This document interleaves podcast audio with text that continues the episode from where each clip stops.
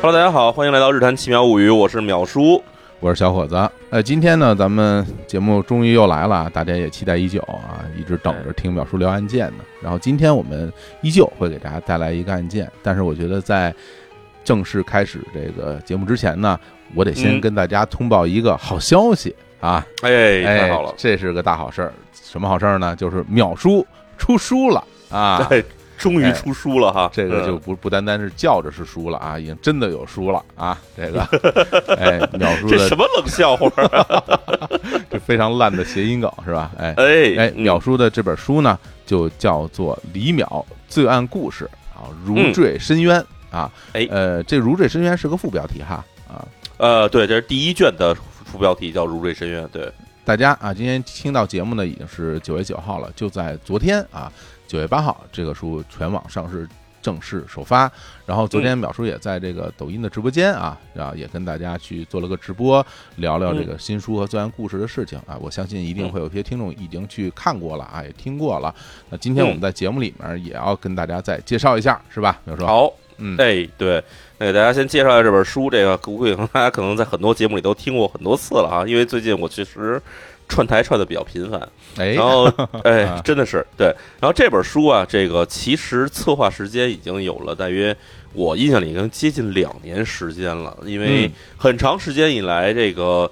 大家知道，我这个公众号写案件其实已经写了不止两年，写了得有我印象得一六年、一七年开始写，写到现在得有四五年时间了。然后这个当时的这个书的这个策划编辑，也就是磨铁的这个编辑哈，他找到我以后呢，把一些这个老案件这个拿走去梳理，然后同时还跟我说嘱咐说让我给他写点新案件放在这个新书中。嗯，所以呢，这个书里面你其实可可以理解为是一部分呢是老案件，一部分是新案件。而老案件呢，也不是说说以前，比如说咱们举个例子哈，呃，这本书里有这个北九州这个监禁杀人案。有这个木岛佳苗，然后福田和子，咱们其实在节目里也都讲过很多次。呃，这个编辑其实非常负责任哈，把里面这个很多原先我写的这个故事里面的，比如说这个不太严谨的地方啊，或者用词比较的复杂或者绕的地方啊，然后语句不通顺的地方啊，甚至比如说故事的这个整体的这个主题不突出的地方呢，它竟然进行了修改。但是我看起来的时候，我觉得哇，确实比以前那版本还好看了，因为它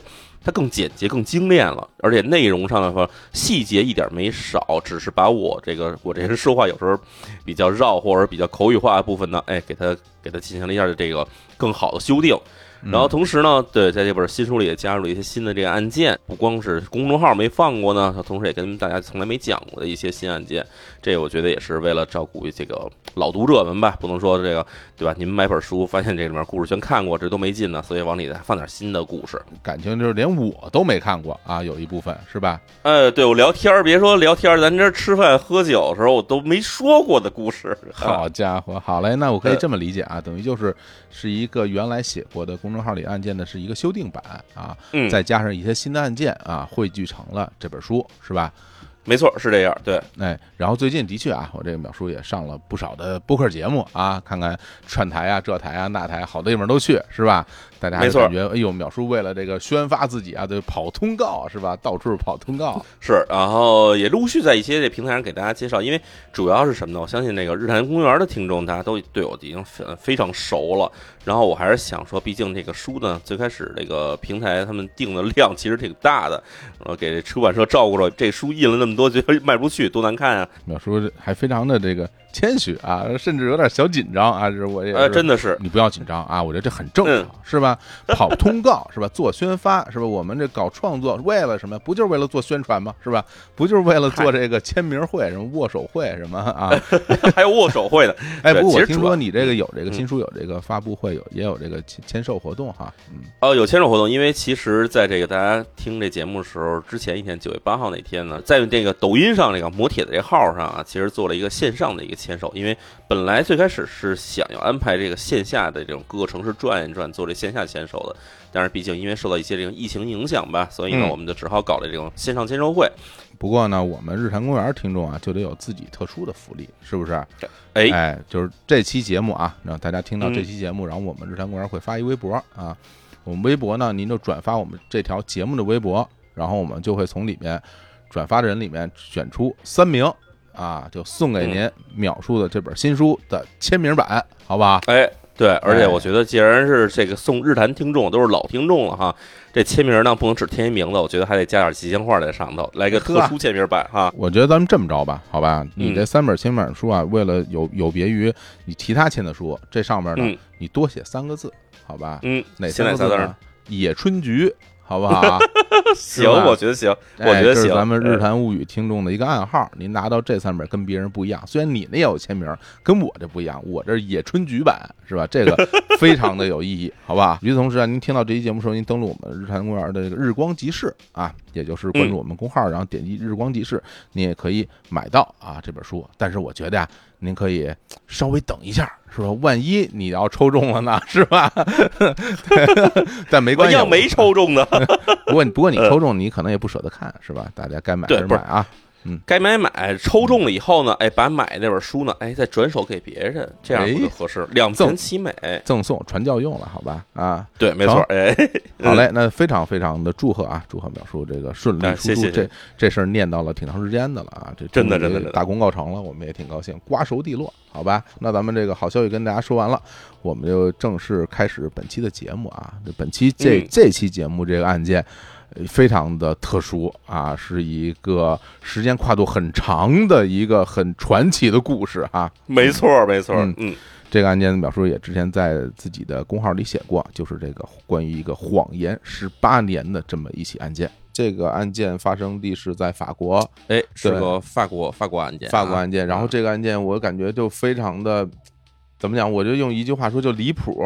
啊，就非它常离其实谱。啊怎么说呢？我在写的时候哈、因啊为在写这案子的时候，我其实感觉上他跟我生活中的有好多人是有相似性的。哦就是，哦，当然呢，在这往后聊的时候，大家我觉得也会能体体会出来哈。是是，就是这个案子，首先他说这个是一个什么样的案子啊？嗯它是一个诈骗加杀人案。我跟你说，对这种诈骗加杀人案件呢，其实咱之前聊过一案子，是西口章。对，因为不多，哎，对，很少，因为嗯一般来说啊，诈骗案的人，这个诈骗不这个只图财不图命，对对对是，吧？对那杀人案呢，一般都是说，对吧？把人杀了以后呢，顺手连点钱也就这样了，对那抢劫杀人嘛。是，但是像这种的诈骗杀人，而且呢，其实这个案件呢，它的延续时间非常长太长了。哦，一共十八年时间，对，大家看到了我们的标题啊，哎十八年的谎言啊，所以这这种能撒一个十八年的谎，最后还把人杀了，这个人到底怎么回事呢？那这个案件呢，其实就是咱们今天要聊的这个让克劳德·罗曼的这个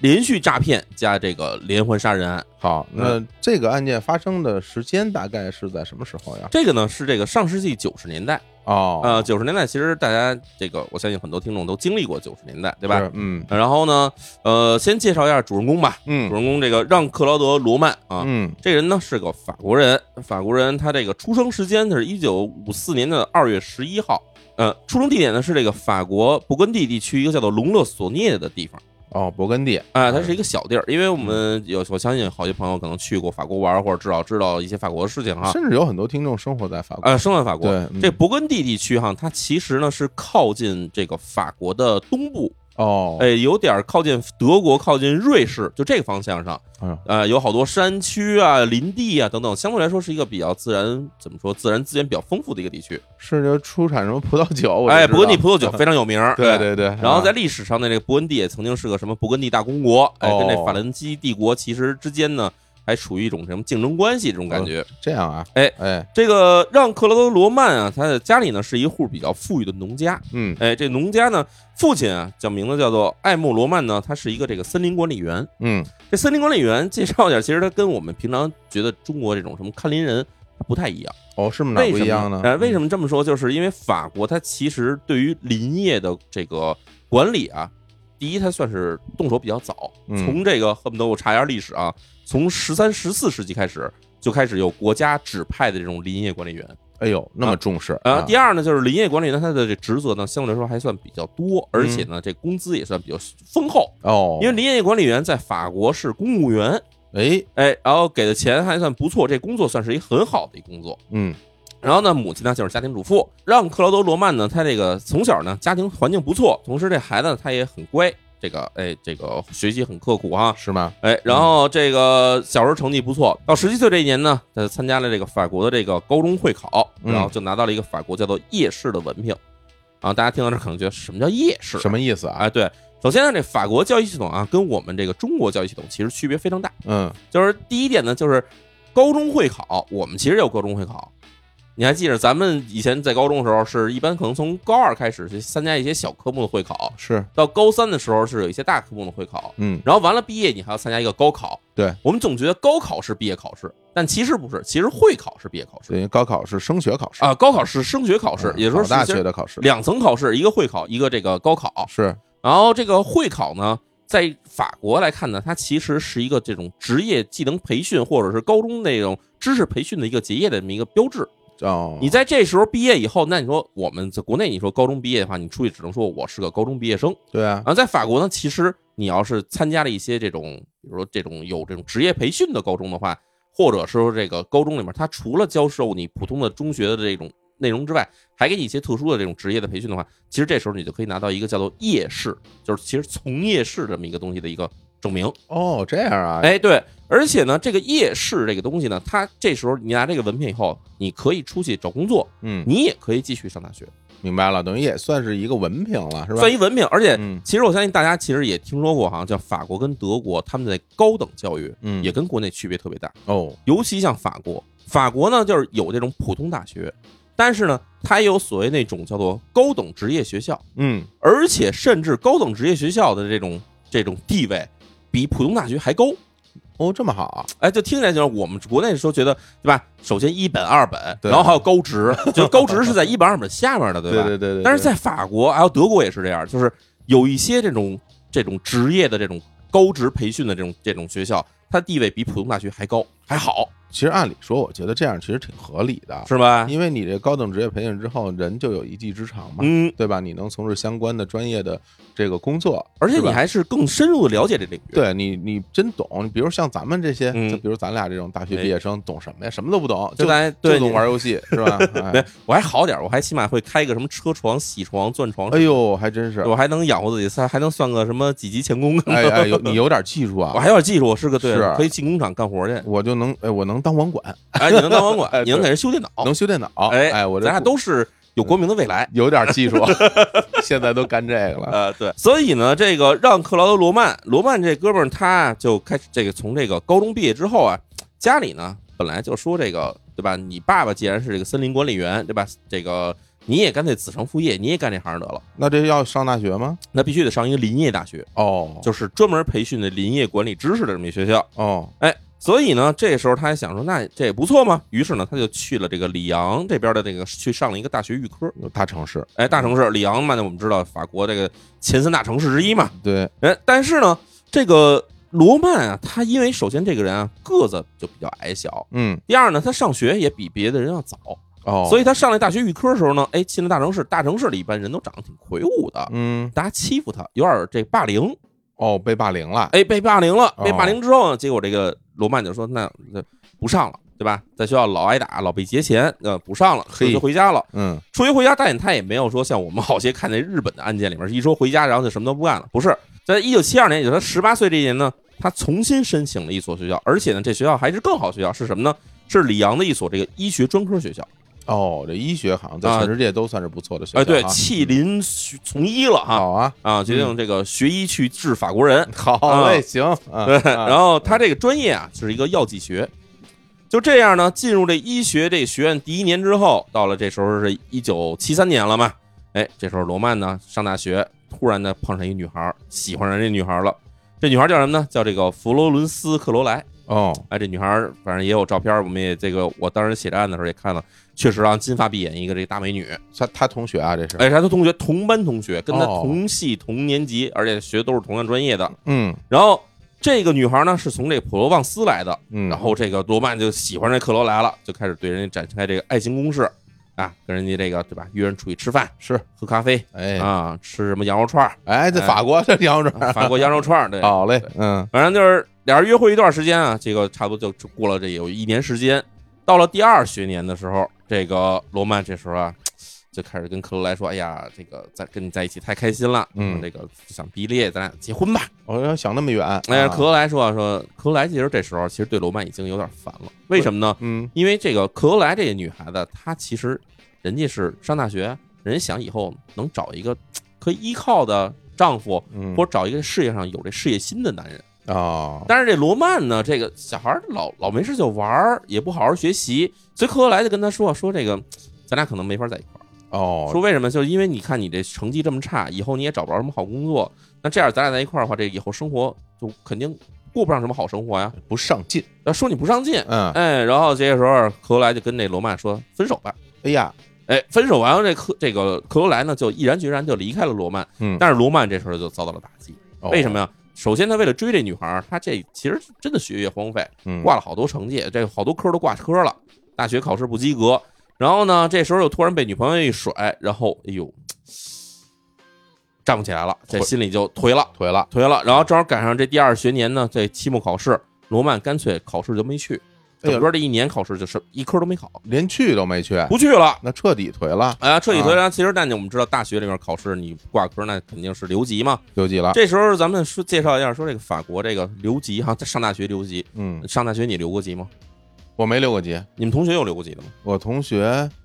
好像没有，哎，还真没有啊。好像没就有，我们学校留级挺挺多的哦，因为我们学校好像是因为学分制嘛。然后啊。嗯你学分修不够，你就重修。然然后就是因为你你升一年，但是你把去年没修够的学分，你要你要修满。哦，如果你呃连续时间你修不够学分的话，嗯你就没有留级的概念，你直接就就劝退了，就回家了。你就回家了。我有的同学是读到呃二年级或者三年级就去就回家了那种哦啊，我们没学校有留级的我们学校当时是这样，就是它是一年，比如说咱们说不是一年了，一学期嘛，一学期可能差不多是三十多学分或者是四十学分，嗯然后差不多一科有的是学分多的，有学分少的，嗯然后你这个学分好像是你修不到这学期的二分之一的学分的话，嗯，你是要留级的。哎你呦，超过二分之一，比如说，比如说咱这一学期三十学分，您拿到了十五学分，嗯，那你可以参加补考或者参加重修，你把嗯后面十五学分追回来。哎但是假如您十五学分不到的话，那你就留级。我嗯们学校我们班里就有留级的，哦，对，所以反正大学里面要求是不一样的，要求不一样哦。你对说这种情况，在我们学校直接就劝退了，就回家了。就回家了。哦，那可能还真是不一样。嗯法国这情况是不一样的。法嗯国是什么样哈？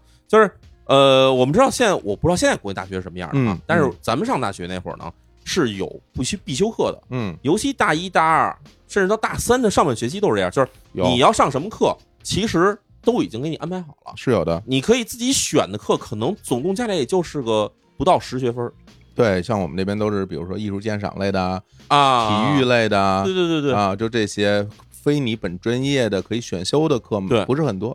咱们其实自己安排这个学业的东西其实非常少，我不知道现在怎么样了啊，反正至少那会儿是，对，然后后来我在国外上大学的时候，上就是上的研究生的时候呢，嗯那时候发现不一样了，嗯，就是这一学期上来以后，你要去选课的时候，没有你必须要上什么课，哦，这样啊，就是你别比如说这我们这一学那时候我们一学期要求挺多的，一学期可能要求你要拿六十学分，嗯，那你这六十学分的话，它有的课很短，可能就三个月结束了，嗯也有就一个月结束的课，嗯那可能就是学分不一样哈。是，然后你这个六十学分到底学什么，你自己安排。嗯然后所以那个时候我当时觉得有点不太适应，哎，这怎么对吧？必修课呢？没有必修课，没人管了，没人管， 啊，然后法国其实也是这样的，哦法国就是他这个医学的这个，他这个他不是学的这个罗曼这哥们儿不是学的是这个药理学什么的吗？他是有一部分必修课，嗯但是还有一大部分呢是选修课。哦，但是假如说他这一学期一学年下来以后，比如六十学分儿，六十学分儿他要设一及格线，那比如说百分之六十，那就是三十六学分儿。你这一学年最后考试拿到三十六学分了，后面的考试你都挂了，没关系，你可以接着往后读，你也不用补考，你什么都不用，你只要过了你就可以。哦，但是呢，假如说您要是这个学分没拿到，那么直接的结果就是你这一学年你就直接被就是从这学籍里给开除出去了。哦，然后你怎么能接着上这学校呢？你必须重新学这一年。法国当时的这教育制度哈，那其实相当于留级了，相当于留级。但是假如你要是一直不去上去的呢，他这嗯学籍是给你保留几年的，但是你明实白在是上不上的话，就给你开除。所以人家才有什么所谓 gap year。哎，该毕业了嘛，哎就是说，那不是有这年不上了，我们对对明年再对回来对补。对，对那所以像他这个情况，他最后是怎么着留级了？那你看，你这一年你都没有这个没有成没绩嘛成？绩啊，他还不是说想留级，他直接就被开除学籍，开除了啊，就还不是说从学校被开除出去，就是你嗯这一年你下一年你不能跟着上了，嗯你必须重新申请，比如说大二这一年哈，你重新申请大二这一年的课程，嗯，申请完了你参加考试，然后你才能再去接着读下去。哦，那他后来申请了吗？哎，他当时是情况是什么样呢？嗯，当时就是这个，哎，哥们儿没考试，嗯啊没考试完了以后呢，他也没敢申请，但是呢，他也没敢告诉别人。那怎么弄啊？因为他这会儿上大学的钱呢，因为家里家境不错嘛，对，这上大学的钱都是家里供的。嗯他跟家里说，我这边一切顺利嗯啊、没有什么事儿，你不用担心。所以呢，家里还照样给他钱。嗯，但是罗曼这时候他又觉得，对吧？我这没考试，我也没没法学，我我要跟家里说，我这边可以开除学籍了，嗯我也重新去上这学的话，那家里这边肯定说，对吧？你怎么回事？得问我这怎么回事吗？然后我还得跟家里再要一笔钱去申请这重新学这钱，嗯那可能这钱就多了去了。他不敢跟家里说这事儿，哦，但是就给家里呢还装着好好学生。然后呢，在学校呢，在学校这边呢，他也没敢跟同学说，因为这个国外很多大学是没有宿舍的，嗯，就是你在这上学，但是你住哪儿呢？你自己外面租房去，明白，没有那种咱们这种什么集体宿舍六人间儿、八人间儿这种，没有这种东西哈。哦，所以他这个罗曼这人呢，他平常跟平常这个周围的几个同学呢，也不怎么来往，没有太多这个朋友，那也没有人知道说这个他考试没过这事儿。那罗曼呢，也就跟这个班里的这几个同学说说啊，没什么事儿，反正我就明年，但没提这事儿嘛，就是明年接着跟人上上上学去。哦，他还真上学去啊，所以呢，从这个一九七五年九月，就是第三学年开始之后呢，这罗曼呢就开始天天去学校里混着。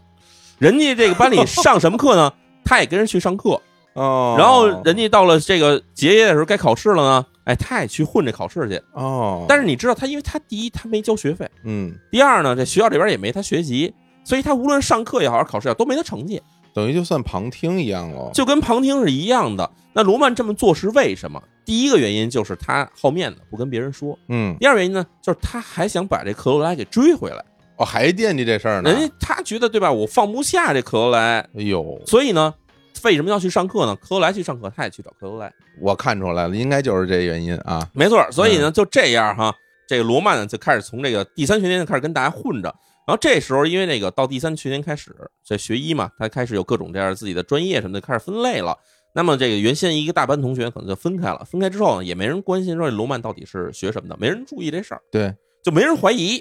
然后这个时候，罗曼呢一边追着克罗莱，一边呢就把这些就拿来的这个家里拿来这些学费啊，包括给他外面租房钱，就还拿着装这没没没那么回事儿，得嘞，一边租着房呢，一边吃喝玩乐，那咱这个所谓的十八年行骗，从这年就算开始了基本就从这年开始了。啊，先骗家里人吧，没错儿。啊嗯然而呢，这边呢，其实罗曼呢，他也觉得说我这事儿长久不是长久之计，嗯哎，他就去申请重读，嗯，申请重新读这个大二这一年嘛。是，但是哈，你也知道这个，你要是跟着这一班同学一块儿上课，把这一年读下来，其实这事儿不是很难，嗯对吧？你就好好上课，好好写作业，然后最后参加考试就完了。但得有一天，您说这个班里这个没你这人了，你要自己一个人再去学这一年的课程的话，就非常难了。嗯你也有时候觉得，哎呀，我这边懒了，不想去了；有时候这边去玩什么事儿，不想去上学了，对吧？或者有时候觉得，哎呀，这个啊，考试也考不过，算了，不考了。反正就是种种原因吧。罗曼从这一九七五年开始就不断申请这个这个重读大二这一年，但是一直没有通过。就这样耗着耗着耗到哪年了呢？哎，耗到这一九七八年了。嗯一九七八年呢，这一年就是因为学医是五年制的。对，因为其实我们知道这个学医是中国现在也是这样嘛，就是四年本科，然后还有一年是实习。对，但是假如你要是本硕连读，可能是七年，时间更长什么的。哎，这个罗曼这到了一九七八年这一年的时候，就理应是在这一年毕业了。也确实如此，他其他同学都这一年大家纷纷毕业嘛，嗯，包括他喜欢的女孩克罗莱。克罗莱从这药剂学毕业以后呢，人家找了一个药剂师工作，找一药店工作。然后其他同学有的去医院，有的去什么这种疗养所，有的反正什么这种公共卫生机构什么的，大家都走了。这时候罗曼怎么办，对吧？罗曼这时候想，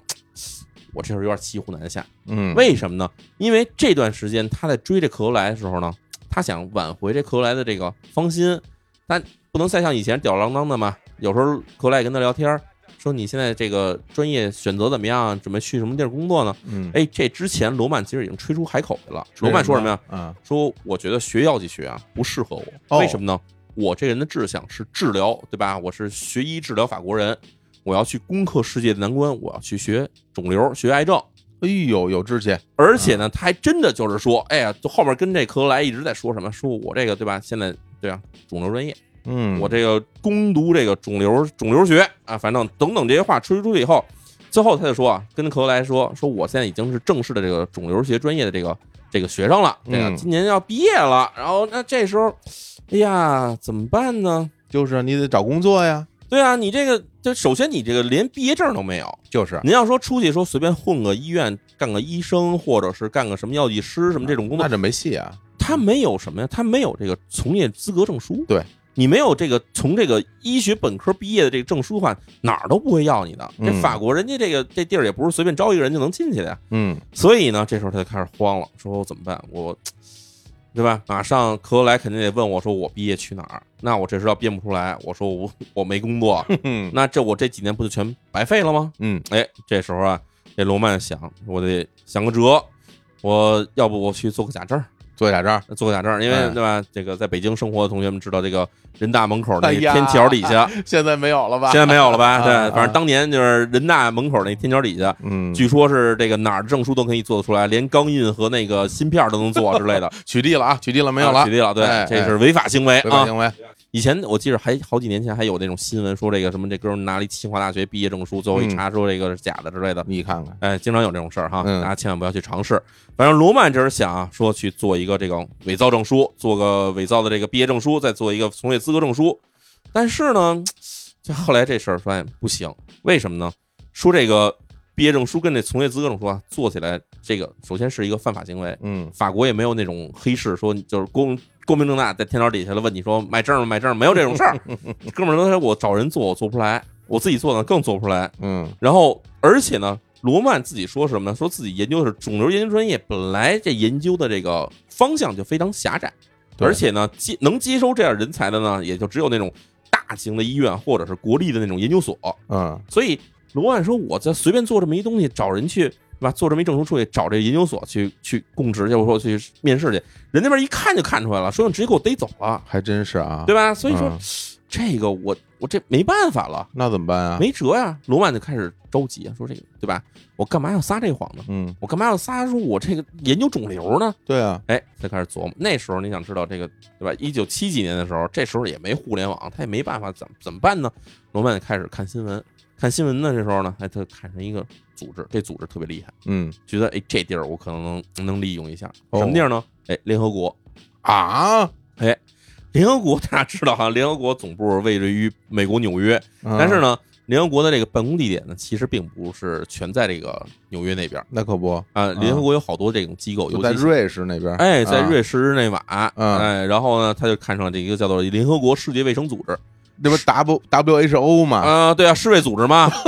这几年我们听说了很多次了，对吧？只要一出什么各种疫情什么，不是对啊 WHO 嘛？对对对，哎，哥们儿就标上那个了，说哎，我要是能进这个联合国世界卫生组织，那这个风风光光啊，对吧？那比在什么医院工作要好听多了。我这一下从这个治疗这个法国人，一下变成治疗全世界了，这个骗子的脑回路啊，还真的就是不太一样，哎，真的是。嗯。嗯那他打算怎么弄呢？我要是想编这事儿呢，我现在得去这当地踩踩点儿，嗯得先去转一圈儿。他正好赶上一什么好事儿呢？里昂其实这地方，包括他自己家乡那个勃艮第地区，离瑞士很近。哦，哎，他家里又给他一辆这种二手的小汽车。嗯这时候呢，罗曼就开着车呢，就奔了这个日内瓦了。哎，开了差不多几个钟头，到了日内瓦，就先想先去看看这 WHO 这大楼什么样呢？嗯哎，到那儿一看傻了，嗯，因为这个瑞士这国家嘛，这个首先居民收入非常高，对，然后呢又赶上日内瓦这地方呢，除了有这一大堆这种联合国的各种机构之外，还有好多是瑞士的这种私人银行，对对对瑞士大银行全在这儿。对，所以那个城市，日内瓦这城市可以说是一个精英城市。对，真的这非常精英啊，满街的珠光宝气，嗯，，哎，这建筑物看起来都这个对吧？古色古香，反正嗯，去了那儿以后，罗曼直接觉得，哟，这事儿我就编这故事啊，有点太难了。有点太高攀了吧？首先什么呢？你想啊，您要是说我在这个这个世卫组织干活，在日内瓦上班，那我横不能还住在里昂吧？哦，也是，对吧？我天天我从里昂到日内瓦上班，这忒远了。那时候还没有什么欧洲之星、什么高铁之类的。嗯，对，说我这个这肯定得把家搬到日内瓦这儿来。他一打听日内瓦这边说这个租一房多少钱，当时吓着了，嗯，说这这钱我就算跟家里说要点钱支援，但这儿房费这房价也太贵了。啊，这日内瓦的房价其实相当于可能是欧洲最贵的房价之一了，因为本地人收入又高，嗯，然后住在这儿的人基本都是这种各种精英阶层的人，所以本地房价本来就高。那这个罗曼在这儿转一圈说，这事儿我是能编这个在这儿上班的这个谎，但是我也没法在这儿住啊，嗯，这谎编不下去啊，那怎么办呢？这时候罗曼啊就开始开着车啊，就从日内瓦出来了，再回等于得回法国嘛。刚过国境线，哎，这时候他碰上一个，就是开到了一小村儿里，就是在法国跟瑞士的这个国境线上的一个村子。这村子叫什么呢？叫做普雷夫桑穆昂。这是法国的村儿是吧？哎，这是一法国的村儿，就是啊正好是从瑞士边境过来、嗯进法国，就这么一村儿。嗯这村儿呢，这个村子很小，只有不到三千人。然后它挨着的一个这个小镇子，这小镇子呢叫做这个费内伏尔泰。费内伏尔泰恰巧就位于这个日内瓦国际机场的后面。伏尔泰小镇和这个穆昂这村呢，都位于这个法国这一边，但是都离着这个日内瓦国际机场都很近。嗯也就是说，其实你开着车从这个不论是这个普雷夫桑穆昂这村子出发，还是从这个费内夫尔泰这个小镇出发，差不多可能不到半个钟头，你就能开到这个日内瓦那边去了。哦，那相当于其实如果按照北京来说，那嗯是在机场那边什么顺义那边找了个地儿，哎，对，就挨着机场，是啊吧？挨着机场的房价又便宜，哎，哎同时呢又是法国这边，他也不用去考虑什么签证的事儿，因为嗯那时候欧共体虽然说正在这个筹备期间，嗯但又不像现在有欧盟存在。欧盟现在你是吧，拿着这个欧盟的这个身份证，您到处乱走。那时候去这个瑞士那边还是要点手续的。那他就打算在这个地儿先驻扎下来。没错，他在这边一打听说，哎，这个这小镇对吧，又离日内瓦近，人又不多，他就去找这个普雷夫桑穆昂这地儿的这个这个不动产对吧，这中介，中介啊，哎，问人说这儿房价多少？人说哎这儿很便宜对吧，一个月下来可能也就是几千块钱人民币那种感觉。嗯哎，他一听说这这靠谱啊，这行啊，嗯，对吧？于是呢，他就想好了这计策，他呢马上就回到了这个里昂那儿去找谁去了呢？找克罗莱去了，啊找人说什么呀？找人姑娘对吧？跟人说，哎呀，那个你还记着几年前你跟我说分手的时候说什么呢？说是因为我这人不求上进，对对吧？但是呢，在咱俩分手之后呢，我这人就洗心革面，认真学习。对吧？我就开始研究攻读这个肿瘤方面的这这这个学业。哎呀，哎，终于呢，现在你现在毕业了呢，我这边也马上就毕业了。嗯我毕业之后呢，你想象不到，我找了一好工作，我现在啊，在这个世卫组织联合国拿到了一份职位真敢说呀，他可啊，啊。这时候，这个克罗莱，你让人家这个女孩儿，她人家是这个学药剂师的嘛，嗯啊，听完这事儿以后呢，觉得，哎呦，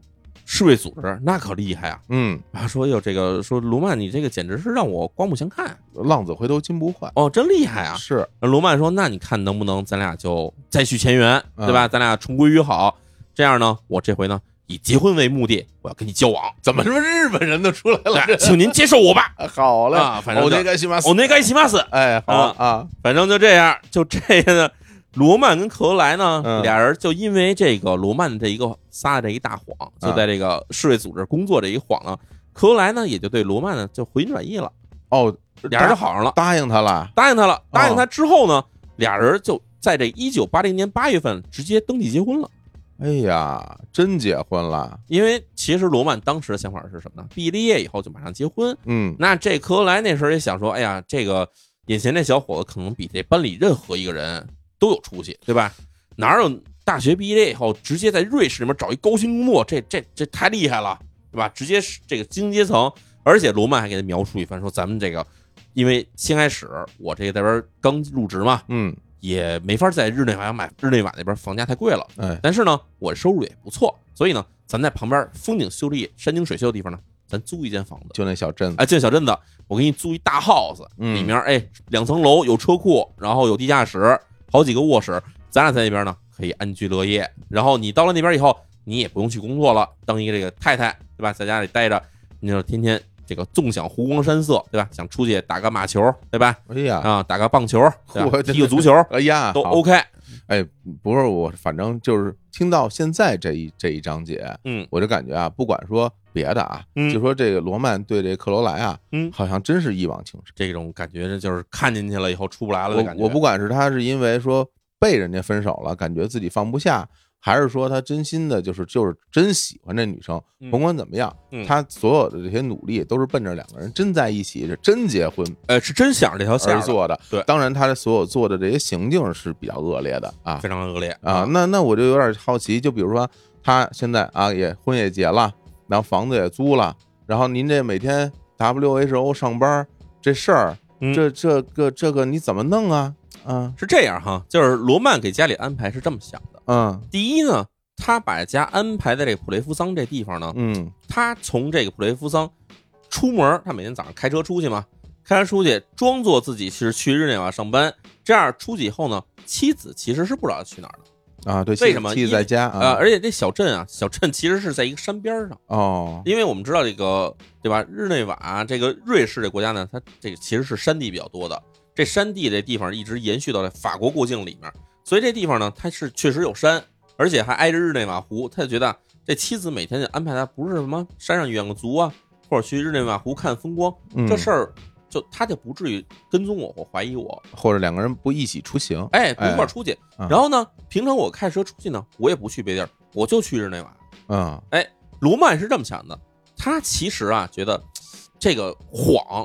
这事儿不知道能持续到什么时候，对，那我得尽早做准备。嗯他觉得我这时候一方面我还得重新申请那个里昂那个大学，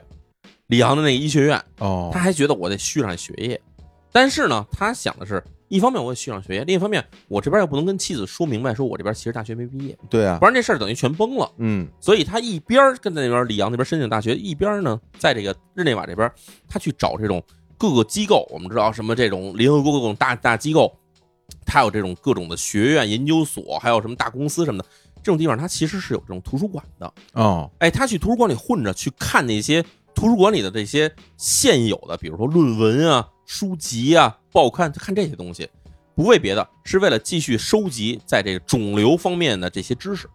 哦，还真要学，自学。啊，真学，为什么他这么想？哦他觉哦得我这个以后我可能就真的得老说这肿瘤这事儿了，嗯，那我得给自己做好坚实的准备啊！好家伙，哎，啊所以就这样呢，罗曼在之后这几年时间里啊面一直没有暴露出来，他就是天天的去日内瓦，去日内瓦边去翻书，去泡图书馆，啊去自学，然后同时呢，同时家里这边呢，哎，安顿好，跟家里这妻子说说，最近我这个对很努力工作，准备升职，但是现在咱钱不多，这钱哪儿来的？咱得说一下，就对吧是这我就就我想问呢，就是对你说你每天这行程有安排，嗯那最后你这就是工作，你挣这你钱，你得有工资啊，这工资哪儿呢？这工资哪儿来的呢？嗯前期这部分钱呢，其实都是罗曼跟家里借的。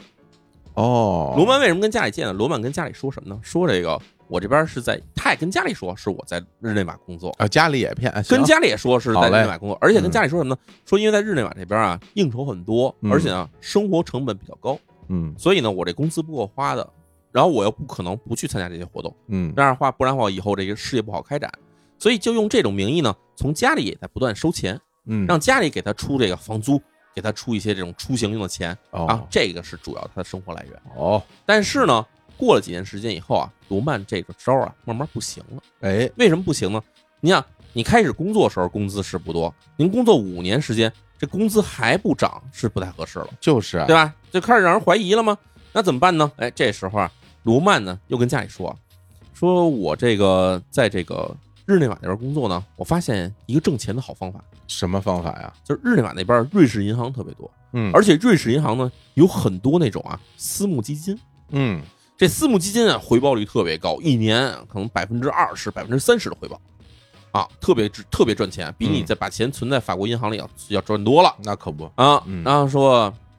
这个跟家里就找他爸找他爸他妈去了，说那个你们要不把你们养老钱拿出来，我拿走去瑞士投资。嗯我就在瑞士那边投资的时候呢，哎，这些回报什么的，我就给你们，这样你们你们这个对吧？养老了以后，这个生活就更富足了嗯啊。反正就是在他这种死说活说这软磨硬泡之下呢，家里没办法，就把这个家里一大部分的这种养老的基金呢，就提了出来，就给这个罗曼带走了。那他真去买这些投基金了吗？，没有，罗曼就这些钱就拿来挥霍了呀。哎呀当然，他也没有那个说一气儿全花了啊，啊，存起来就按照就跟那每年提这个每个月提工资似的，把这个账户里钱提出来，然后再交给妻子，就这么着就掩盖住了自己其实根本没有工作这个事实。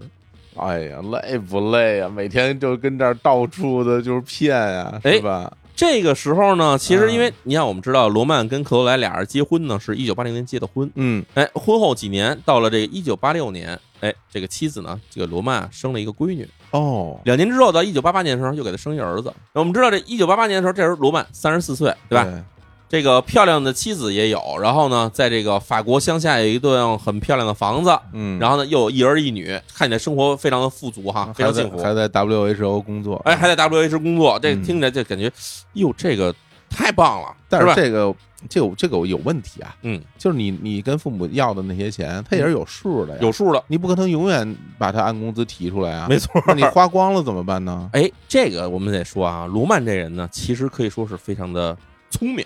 啊狡猾吧，哎，哎脑子很好使啊。嗯，他也知道咱们想得到的事儿，他肯定也想得到，他知道嗯这钱肯定不能老这么支撑下去，怎么办呢？罗曼呢发现自己在图书馆里啊看书得到了一些知识，而且这些知识，因为我们知道那时候没有互联网，嗯，那时候普通人使互联网太少了。那你说我想查一个关于肿瘤方面的研究的最新报告，你怎么能弄到这东西呢？他就得从这种论文里找。嗯，那罗曼正好能恰好第一时间接触到很多国际上的这种非常高精尖的这些研究成果，哦，因为很多研究成果都直接汇报给这得 WHO 这边或了。者是上了期刊什么的，哎，然后他拿这边去看，而且因为他多年了一直在看这些东西呢，嗯他慢慢能看懂。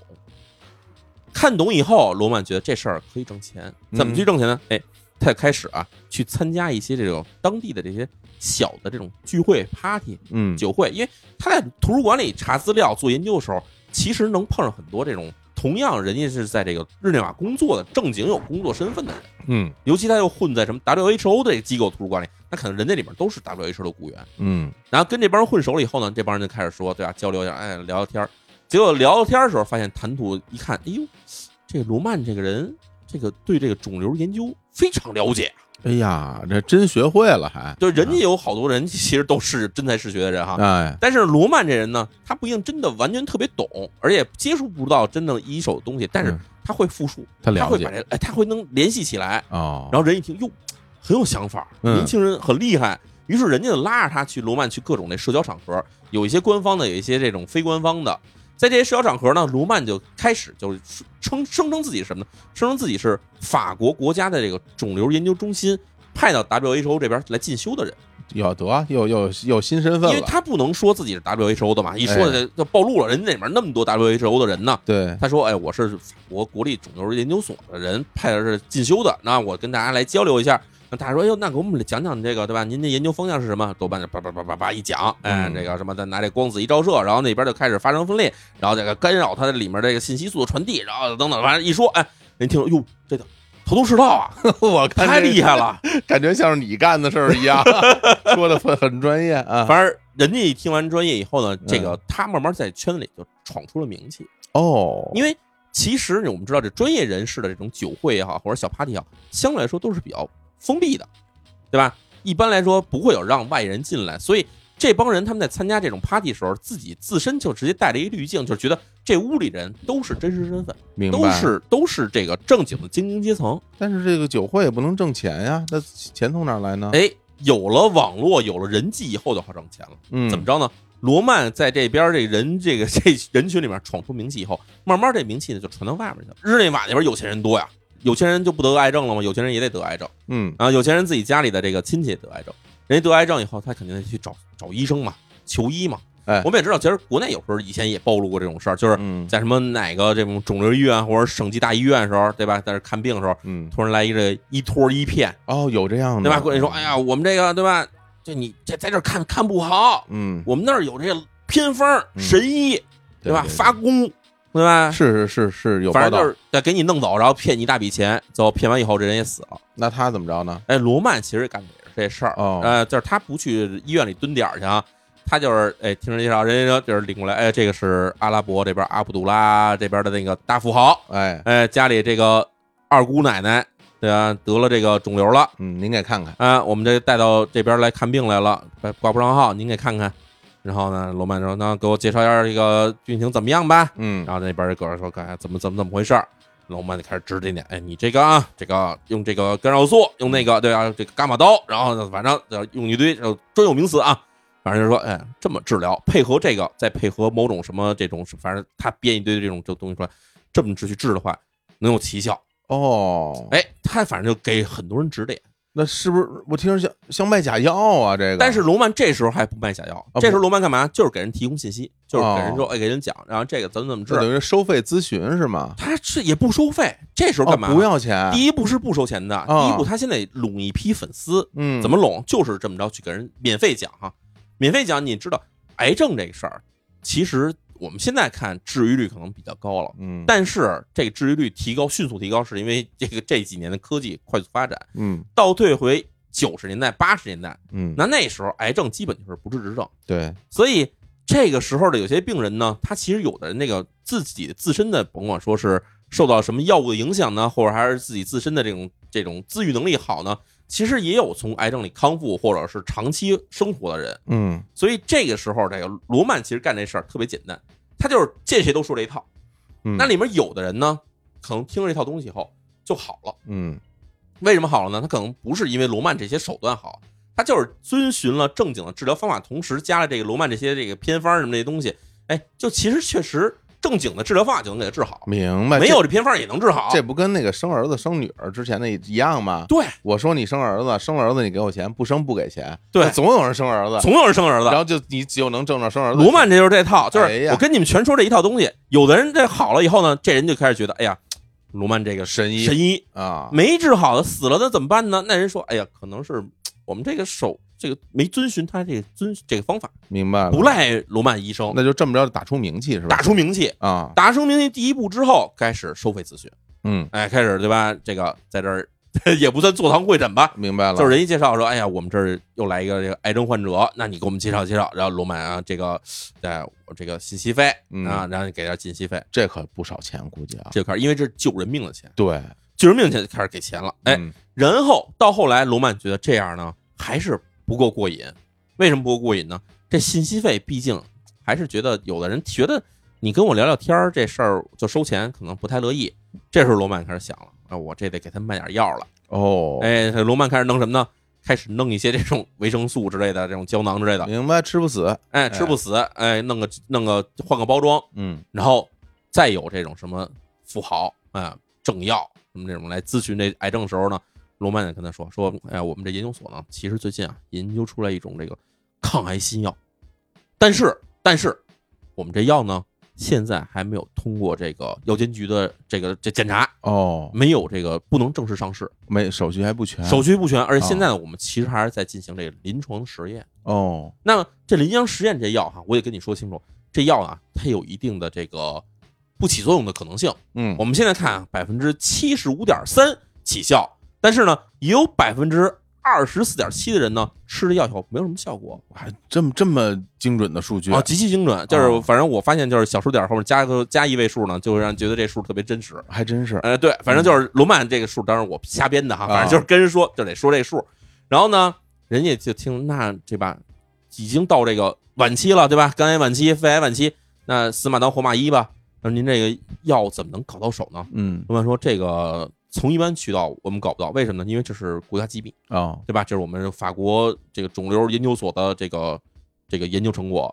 但是呢，我可以给你搞出几粒儿，你可以尝尝看，试试。嗯，但是呢，我跟你说，这费用不低。哎呀为什么呢？因为这一路上我都打点，打点那个卫生阿姨啊，打点什么警卫啊，好嗯了，啊，反正就是对吧？这一粒儿可能这四粒儿是一疗程，这四粒儿一疗程可能大约要那个十万欧元。哇，天反正罗曼就开始用这种话，就开始骗钱了。哦，那这个其实跟以前是一样，他卖的东西是维生素，嗯这人吃了以后，其实说实在话影响并不大，嗯吃不好你也吃不坏你。那吃完以后，人你肯定还是有死的，也是有活下来的嗯呀。那这样一弄下来，结果罗曼这个名声越来越大，越来越广了。嗯而且呢，罗曼每次跟人说的时候，还得跟人嘱咐说这个药绝对不能传出去，传出去以后，那可能下一疗程药我就没法给你了，明白，对吧？你要跟人走漏风声以后，我这条线被打断了以后，那你这药再也弄不到，所以你只能自己偷偷吃。哎呀，这真是这个人家真走走投无路了。嗯，到那个时候，什么方式都愿意尝试一下。那可不吗？对对，救命嘛！对，嗯哎所以呢，就这样，哎，罗曼这肿瘤神医的名气越来越大。就是尽管他跟他别人说说不能把这卖药事儿说出去，但是呢，他让别人给他宣传什么？宣传他这个肿瘤治疗咨询嗯，啊。这事儿出来以后，大大家开始，哎，越来越多的这个人就开始觉得来找这找罗曼。这个时候，罗曼觉得啊，时机开始成熟了，嗯开始成熟什么呢？他要建立自己的江湖地位了。于是，在这一九八六年的这个十月份的时候呢，罗曼呢就用自己的名义，拿这个自己啊，这个法国肿瘤研究所这个副所长这么一名义哈，开始邀请在日内瓦工作的多名这个卫生医疗系统的中高层人士，给他们叫来，人家都是真才实学的、真真材实料的精英人士啊，嗯在这日内瓦的高级酒店里就办了一大酒会，哦，办一酒会，然后把自己的妻子也带来了，然后还把这种各名这种知名人士全叫来以后，他不会别的。一方面，妻子这边得让人看排场嘛，对，但媳妇儿这边其实也是让他骗了十几年了，这时候到现在为哎止，七五年到八六年，现在都已经骗了骗了十几年了，天哪都，给他生了孩子了，然后就是嗯嗯嗯啊、得带过来给妻子，你看这个是对吧？这些人都敬仰我，呃，带过来奔我来的，这是我的酒会。嗯，然后呢，同时呢，就把这各种行业精英全拉在一起，那开始跟各种行业精英把酒言欢，哎，合影留念，嗯啊，签字授书。就这样呢，这罗曼请到的这个地位最高的人是什么人呢？法国卫生部长都来参加这个活动了。天哪，哎，法我国的天哪这，法国卫生部长来了以后，他也不知道眼前这人是个大骗子。嗯反正我们也知道，其实以前我们有时候看那种好莱坞的这种诈骗电影，也能发现，这有的骗子吧，感觉起来就是畏畏缩缩，但是越有这种成功的骗子，这个排场越弄越大。 那个里昂纳多·迪卡普里奥非常擅长扮演这样的角色，对对，我你说的时候我就想起这人来了意。气风发，对，小小李子就是演那种啊专业骗子演的最好的人， 他他最擅长演这种角就是色，我觉得这片子假如要拍的话，真的让小李子来演。好家伙，太吓人对了啊！所以呢，就这样，其实他通过这些事情，一步一步呢，就是他把自己身边的人一越换，地位越高，明白，同时呢，也让自己的一个这个就把自己抬起来了，叫水涨船高嘛。嗯，身边人地位高了以后，自己就抬起来了。结果很多人来慕名要参加罗曼办的这种 party 潘酒会，就是为了什么呢？来这儿去结识各国政要，结识各种名医，啊结识这个 WHO 里的高层。这种商业沙龙了，哎，商业沙龙，卢曼事发之后采访这个人，这当时已经成为 WHO 高层了，哦说，问他这个对卢曼印象如何？说这人，这个人说说，我记得很多年前我参加过卢曼酒会，参加完了以后，我觉得说，我就没想到说世界上竟然还有这个如此的伟大，如此的这个充满能量的人。就是在那儿，我觉得自己非常渺小。天哪！哦，你要其实也可以想象，他能骗这么久，真的不是一般人哈。这个嗯罗曼这个人，其实我相信哈，就是我们经常会，我写案子之后，嗯就经常会说，这人这么聪明，干点别的事儿不好吗？真的，哎，但是呢，其实我们也知道，他要不是因为当年撒了一大谎，他也不至于把这个 这戏演到这份儿上就一步一步越走越大啊。对，就是他假如不是开始有人格缺陷，不是有这种这个行为上的问题的话，他不至于最后还能行这么大的骗，然后让你看出来这人很聪明。他可能就当药剂师，可能就默默无闻一辈子，也有可能哈。嗯对，那这么咱接着讲说，到了一九八八年，这罗曼这时候呢又开始下一步这个计划，嗯干什么呢？他在日内瓦直接注册了一家这个肿瘤治疗机构。哦，哎，就反正把肿瘤这条戏一直演到底嘛。哎，这机构呢不对外营业，但是他干嘛呢？他说啊，这个里面成设立目的，说得结合最尖端的肿瘤研究成果和医学工业，尽早研究出来可以广泛应用于大众的肿瘤特效药。嗯简单来说就是什么呢？罗曼注册了一公司，这公司是做这个肿瘤万能药的，哦，就是号称可以彻底治愈癌症。那他这目的是什么？其实很简单，有这么一公司以后，就可以开始跟人家诓钱了。啊，哎，这就跟坐电动车一样，对吧？你说我、哦我现在开始坐电动车，你现在说跟人要钱去，找一帮投资者说我给我钱，人家不给你钱。哦，但是您这是说我坐电动车，还是说我做肿瘤万能药，人家钱就哐哐就来了。哦，等于说他不单单满足于这种销售带来的这种收入了，已哎经想要这个搞这种投资这种事儿了，因为你卖个药，你就好，你就骗人卖这假药。嗯第一，它违法，嗯容易被人揭穿，对吧？万一有一天有一哥们儿把这药买回去了以后，给拆开一看，你这里面全是维生素 B 分析一下啊，嗯哎你看全是维生素 B 十二，你这个这不对啊，这个。对，所以呢，他觉得这事儿很危险。但是我要讲一概念，我卖一个概念给你们，嗯这你没法说我是真的假的。明白，对吗明白，罗曼成立这之后，他看上的是什么呢？是当时的欧洲，尤其是在日内瓦的一些，哎，私募基金、嗯风投、这些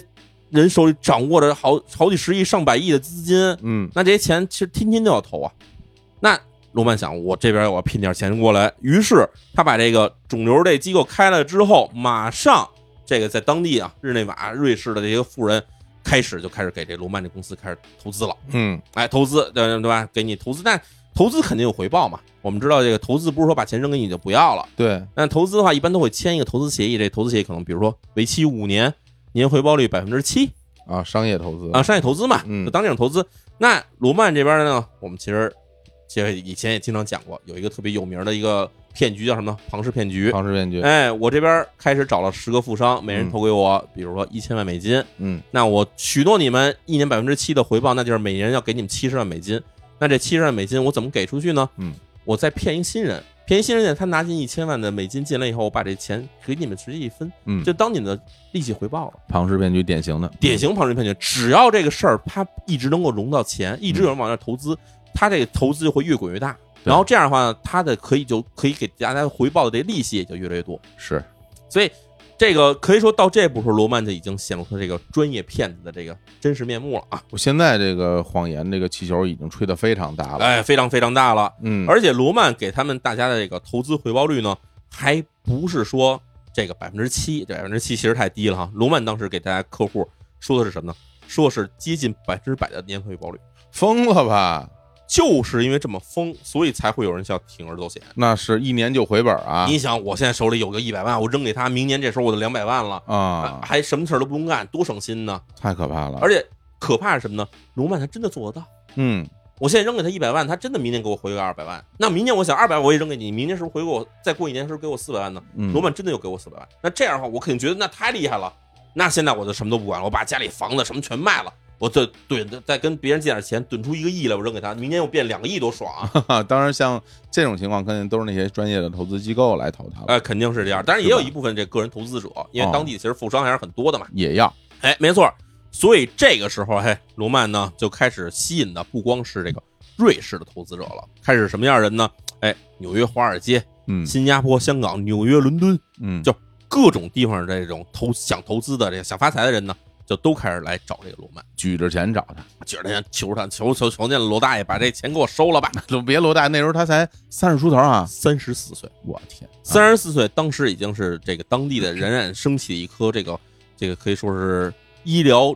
新科技创业之星。嗯，对吧？这个手里的拿到投资，这时候已经基本上亿了，哎呀，哎，非常厉害啊。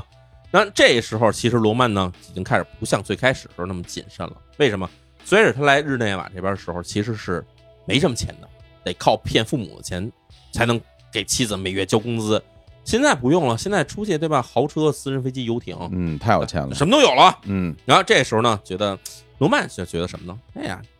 看来当年我撒那谎，哎，还挺正确的，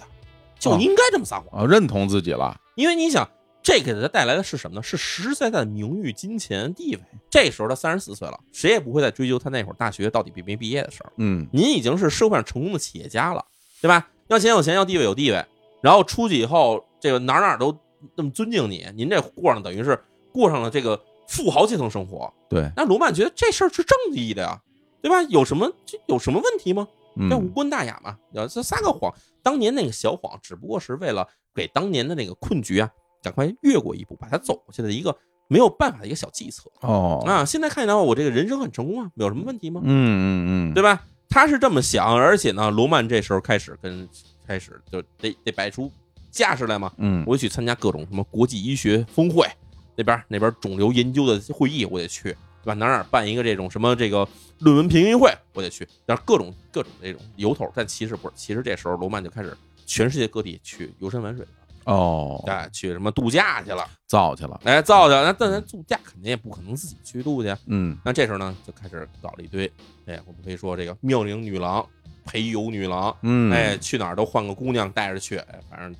也变成渣男了。行啊，行，哎，嗯就这样呢，罗曼这好日子到哪天结束了呢？过了差不多有个四五年时间嗯啊，四五年过了好日子了。到了一九九二年，这时候不一样了，嗯为什么呢？一九九二年这时候日本，我们得说一下日本经济泡沫破裂了。那日本经济泡沫破裂跟罗曼有什么关系？很简单啊，这个日本当时其实是一个全世界金融资产高度集中的一个地方。这个所有的国家，甭管是这个瑞士也好，还是英国也好，还是什么这种美国也好，很多基金其实都投资在日本嗯啊，无论是买日本的证券也好，还是买日本的这个地产也好，大家都会投资，因为当时日本经济哐哐往上涨啊，一年翻一个个儿，这谁受得了啊？所以等日本经济泡沫一破裂的时候，所有金融机构当时都傻了。这就跟我们什么事儿，跟这个二零零八年的时候那个金融危机是一样的。一旦有一个泡沫破裂以后，整个所有泡沫全跟着破灭。嗯那那时候日本的经济泡沫一旦破灭，一旦炸了以后，那所有各个国家在日本投的这种资金，那当时想的第一个事儿就是赶快出逃，赶快把东西全抛售以后离开日本。对，那大家都抛售，那这个资金肯定是一落千丈。嗯一落千丈，同时呢，原先比如说我在日本那边有套房产值个两亿人民币，现在要变成两千万人民币了，一下缩水只剩百分之十了。那这证明什么呢？我这手里的钱就一下少了好多。对，那少了好多以后，那很多人就开始觉得，那我要把其他地方投资钱要收回来，我不可能再把钱全撒在外面了。那这种恐慌情绪之下呢，就有很多投资者跟罗曼提出说，我准备把我的本金收回来了，不准备投了。哦啊、罗曼说，那我这边得收你违约金呐、哦，对啊，那违约金没关系，你收违约金也没关系，但是我也要我本金回来。那这时候其实罗曼是真傻了，为什么？他庞氏骗局的一个最大的问题就是，他要让资金越滚越多。我第一年融了一千万，那么我到一第一年年底的时候要给的这个利息，可能比如给出五百万去，嗯，那这样的得到回报以后，到第二年的时候，我融了一个亿，融了一个亿的话，我要给出的多少利息呢？要给五千万利息。哦，那这五千万利息的话，我得赶快从我这钱里给拨出去。所以他雪球越滚越大的时候，他要给的利息也越来越多。对那其实手里剩的钱就反而是越来越少的。再加上罗曼这人自己挥霍无度嘛，嗯所以钱又撒出去特别多。这时候其实罗曼手里没多少钱，他正等着说今年我要融新的钱的时候，结果人要撤资了，哎呀，这个我我哪拿得出来啊？这支付不了了是吧？没错，所以最开始罗曼呢，就跟大家说，说我这今年可能这个经营有问题，今年因为新药这个进度啊比较吃紧，所以呢，这个资金呢今年不能给，但是我可以先缓一缓。这缓兵之计嘛，他是想说，我看再等，比如等上几个月时间，嗯，有没有新的资金进来给大家赔付这钱嘛？是但是呢，这个金融危机一旦来了以后，短期之内是结束不了的，所以越往后等，他越没有钱进来。嗯那么就这时候，结果罗曼呢就开始在这个一九九二年的这一年里面，两次分红，一次年终分红，一次年底分红，就全跳票了没钱呀，啊！跟大家说说，咱这个这个今年经营状况一般，所以呢，咱们就往后再再说。但是呢，他也跟大家说说，你那也别着急撤资，我在一九九三年的时候呢，给大家这钱一次性全部偿付清楚，给你们把钱全还给你们。那这话说出来以后，其实罗曼其实已经面临了一个问题，就是他赶快要融到一大笔钱，可能比他之前融到的钱更多的钱，才能把这窟窿堵上。嗯不然怎么样？不然就可能说被这帮人投资者找上门来。是那找上门来的话，假如它是一个正规基金，假如是正规基金哈，那其实还好办。为什么呢？我只要宣布我个人破产，我欠的债就就一笔勾销了。明白，但问题是什么呢？卢曼他这不是正规基金，他这是一诈骗。那我到时候宣布我个人破产以后，你会被追责的，嗯嗯你哎这是犯罪行为。是，所以卢曼这时候是真的撤不出来。那怎么办呢？哎，这时候罗曼其实就有点是一筹莫展。嗯正到一九九二年年底了，因为他答应是九三年就要偿付这钱嘛，其实剩不了多长时间了。到九二年底的时候，这个圣诞前，呃，我圣诞节了嘛，我们知道这个西方都要过圣诞节，差不多那时候要放个一个多礼拜的假嘛。对，就在圣诞节前一周，这罗曼呢，在这个日内瓦街头呢，突然被这个帮人给拦了下来。嗯哎，这帮人呢，看起来来势不善，气势汹汹的，穿的都是这个西服革履，不是这种 一看是那种抢劫，不是抢劫啊，是什么呢？是有人啊给他举报了。来，这帮人呢是瑞士警察。哦，哎，这帮人警察说什么呢？说这瑞士当地有一银行家啊跟这当局啊给他举报了，说这罗曼，我怀疑罗曼进行的是这个庞氏骗局的诈骗。嗯所以警方这边呢，就是说先找到这个罗曼进行一下问询，我们了解一下这情况到底怎么回事，我们听听你的意思，听听你的意见是怎么回事。就这样，哎，结果他们就开始聊，说这个怎么能觉得说你怎么判断出来罗曼这个是这个这个庞氏骗局呢？这时候举报罗曼那个银行家说，说我呀、我这个找了一个私家侦探，说我要看看罗曼这个公司他融到钱以后，这钱到底去哪儿了，因为我要知道，呃，他这是成立了一个肿瘤研究公司，对吧？他总得在外面委托生产、委托研究什么的呀，这钱肯定得有去向嘛。假如我们查着去向一看呢，确实是某个研究所或者某个工厂，我们觉得可能这还是靠谱的。但是我查完结果发现什么呢？说这个公司这些账呢，最终结果全跑到罗曼自己的账户上。哦，进到私人账户了，哎，所以这个银行家说，我怀疑这事儿可能就他没拿钱去进行研究，这钱可能就是被他自己私吞了，所以我觉得是骗局。所以警方就拿这事儿啊去跟那个罗曼问，这当时罗曼肯定是百般姐抵赖嘛，说没有，这不可能，我们这个正规公司对吧？有发票的对吧？嗯？嗯，嗯，然后反正那个警方这时候肯定也不可能说直接，我现在就去搜查你，这时候因为不符合这个这个搜索流程嘛，你嗯，没有逮捕令，没有这个搜查令什么的嘛。所以呢，就问问他以后，就跟罗曼说说，这后面这一段时间里面，我们要求你积极配合我们调查，对吧？我们找你的时候呢，你要跟我们这个就跟我们走，要跟我们谈谈谈清楚这些事情，嗯，谈清楚了以后，可能就还你一个清白。但是这段时间呢，你第一，你不能离开这个当地，你这地儿你不能走；嗯第二呢，我们要找你的时候，你必须随叫随到。这事儿要完，我告诉你，哎哎，就这样呢，罗曼呢也没有说直接暴露出这个很慌张的样子，就他回了家，回家呢跟这个家里的这个妻子还有这儿子女儿四人四口之家呢，哎，先过了一个这个圣诞节假期，对吧？就觉得哎呀，大家其乐融融啊，好久没陪你们了，回家给大家啊过个节，大家一块儿过个年多开心啊。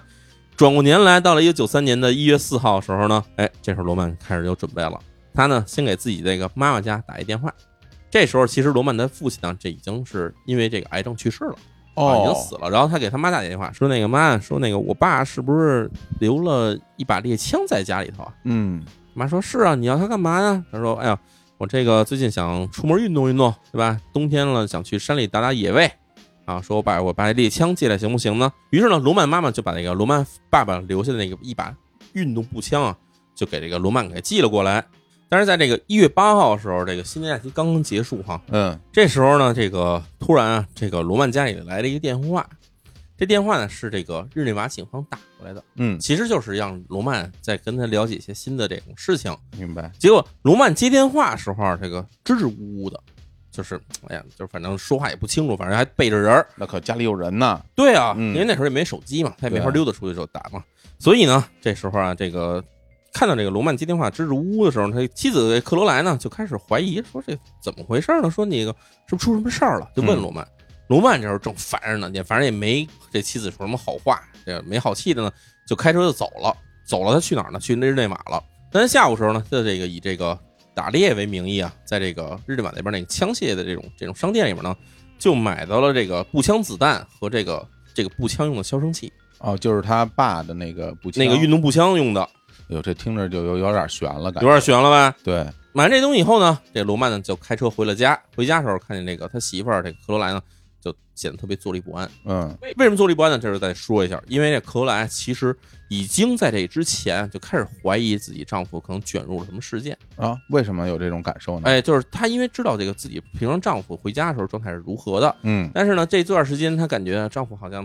从这圣诞节假期开始呢，就显得这个情绪有点反常，嗯，哎，起伏非常大。她找了一个私家侦探啊，哦，她让私家侦探去调查一下这个这丈夫最近有什么问题。嗯她本来想是不是，比如说丈夫在外面有了这个新欢了以后，准备回家要离婚啊，还是怎么着啊？哦，或者说被什么人给缠上了以后，所以她这个有什么这个变故啊事情啊啊？她本来是这些事儿。往这个方向去想的？对啊，但是呢，这私家侦探调查完了以后，在一月六号的时候呢，就把这调查结果呢就给了这个克罗莱。结果克罗莱一看，说这调查结果，上面跟他说说这个在这个 WHO 这组织里面，没有一个叫做这个让克劳德罗曼的人得这下露馅儿了，啊，说你这个老公他根本就不在 WHO 工作，而压根儿就没在过，啊就没在这个人，就是这人他从来就没有在过，因为嗯他妻子知道啊，这对吧？他知道说这个罗曼不是大学毕业就来这个 WHO 了吗？是所以他这妻子当时想说，我得跟这个老公问清楚，跟罗曼问清楚到底是怎么回事儿啊，嗯对吧？肯定有什么地儿搞错了。